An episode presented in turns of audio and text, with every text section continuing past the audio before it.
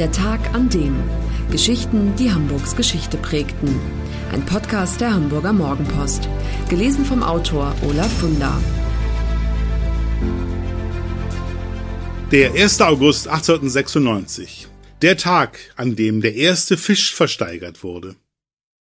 Hamburg und Altona. Bis beide Städte 1937 von Hitler zwangsvereinigt werden, war ihr Verhältnis von tiefer Abneigung geprägt. Verwunderlich ist das nicht, denn von Anfang an war Altona vom dänischen König als Gegenentwurf zu Hamburg gedacht. Unentwegt machten sich die beiden Städte Konkurrenz. Ein Zeugnis aus Stein und Stahl erinnert bis heute daran die Fischauktionshalle am Altonaer Fischmarkt. 123 Jahre alt wird sie in diesem Jahr. Der Kampf um die Vorherrschaft im Handel mit Fisch wird Ende des 19. Jahrhunderts mit harten Bandagen geführt. Die Hamburger sind verärgert darüber, dass der Nachbar Altona Woche für Woche seinen berühmten Fischmarkt abhält und so versucht, das Geschäft an sich zu reißen. Um den Altonaern die Suppe zu versalzen, errichten die Hamburger in den 70er Jahren des 19. Jahrhunderts eine Fischauktionshalle, und zwar demonstrativ direkt an der Stadtgrenze zu Altona in St. Pauli. Das wiederum lassen sich die Altonaer nicht gefallen und ziehen direkt neben der Hamburger Halle ihre eigene hoch. Am 1. August 1896 wird sie in Anwesenheit von Kaiser Wilhelm II. eingeweiht. Im Unterschied zur Hamburger Halle, die vor rund 40 Jahren abgerissen wurde, heute ist dort ein Parkplatz, existiert das Altonaer Gegenstück noch immer. Wie ging es Ende des 19. Jahrhunderts zu bei den Fischauktionen? Alte Fotos zeigen, wie in riesigen Mengen Fisch in Kisten herbeigeschafft und dann von einem Auktionator versteigert wird. Zum ersten, zum zweiten und zum dritten. Bemerkenswert die Preise, für die die Ware den Besitzer seiner Zeit wechselt. Vor der Jahrhundertwende kostet ein Pfund Scholle acht Pfennig, ein Pfund Seezunge 60 Pfennig und ein Pfund Steinbutt 56 Pfennig.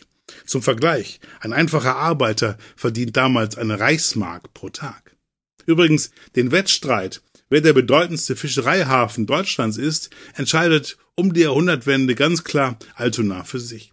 Dessen Stadtväter lassen sich den Ausbau der Kaianlagen viel Geld kosten und geben den sogenannten Schellfischtunnel in Auftrag, der es ermöglicht, den Fisch für den Weitertransport schnell vom Altonaer Hafen zum Altonaer Bahnhof zu bringen.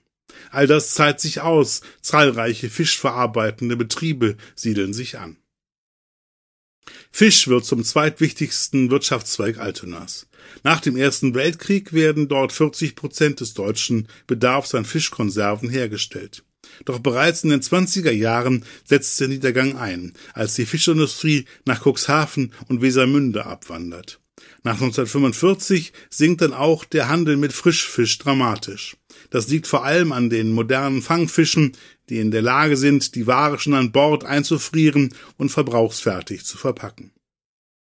Die letzten Fischauktionen in Hamburg finden in den 50er Jahren statt. Danach stehen beide Hamburger Auktionshallen lange leer.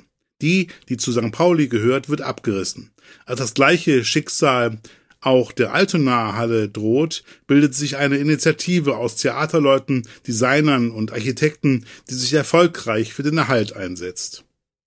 Heute ist die wunderschöne Halle, die im Stil einer dreischiffigen Basilika erbaut ist und an antike römische Markthallen erinnert, ein beliebtes Veranstaltungszentrum.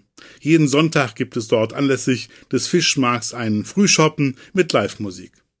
Außerdem wird an diesem historischen Ort jährlich die Matjes-Saison eröffnet und das Hamburger Oktoberfest gefeiert. Eine feste Institution ist inzwischen auch das große Helbing Grünkohl-Festival, das immer im November steigt. Das war der Tag an dem Geschichten, die Hamburgs Geschichte prägten. Eine neue Folge lesen Sie jeden Sonnabend in Ihrer Mopo und hören wöchentlich einen neuen Podcast. Noch mehr Historisches aus Hamburg, wie zum Beispiel das Buch zu dieser Serie oder die Magazine Unser Hamburg, finden Sie auch online in unserem Mopo-Shop unter www.mopo-shop.de.